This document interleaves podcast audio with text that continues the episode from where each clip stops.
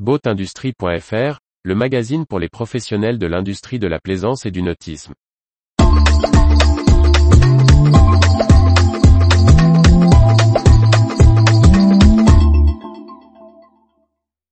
Faire évoluer les lieux et événements de la plaisance, une nécessité.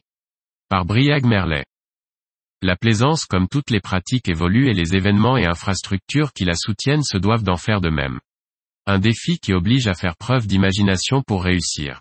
Si c'est une évidence qu'il n'est pas inutile de le rappeler, depuis l'émergence de la plaisance, de masse, des années 60 à 70, les bateaux et les consommateurs ont grandement évolué.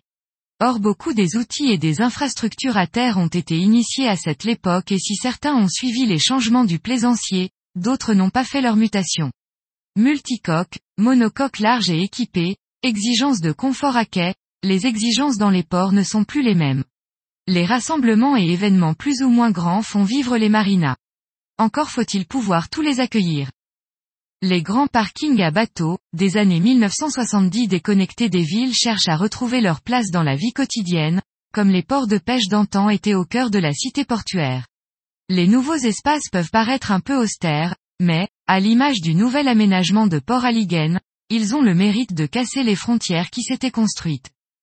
Cette réinvention se doit de toucher aussi l'événementiel lié au nautisme. Les salons nautiques ne sont pas en reste dans ce questionnement.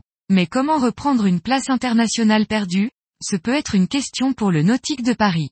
Ses organisateurs ont annoncé quelques évolutions et le retour d'anciens rendez-vous comme la soirée d'ouverture, mais pas de révolution. Suffiront-elles? L'avenir nous dira s'il faut des changements plus drastiques.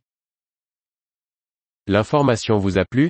N'oubliez pas de laisser 5 étoiles sur votre logiciel de podcast.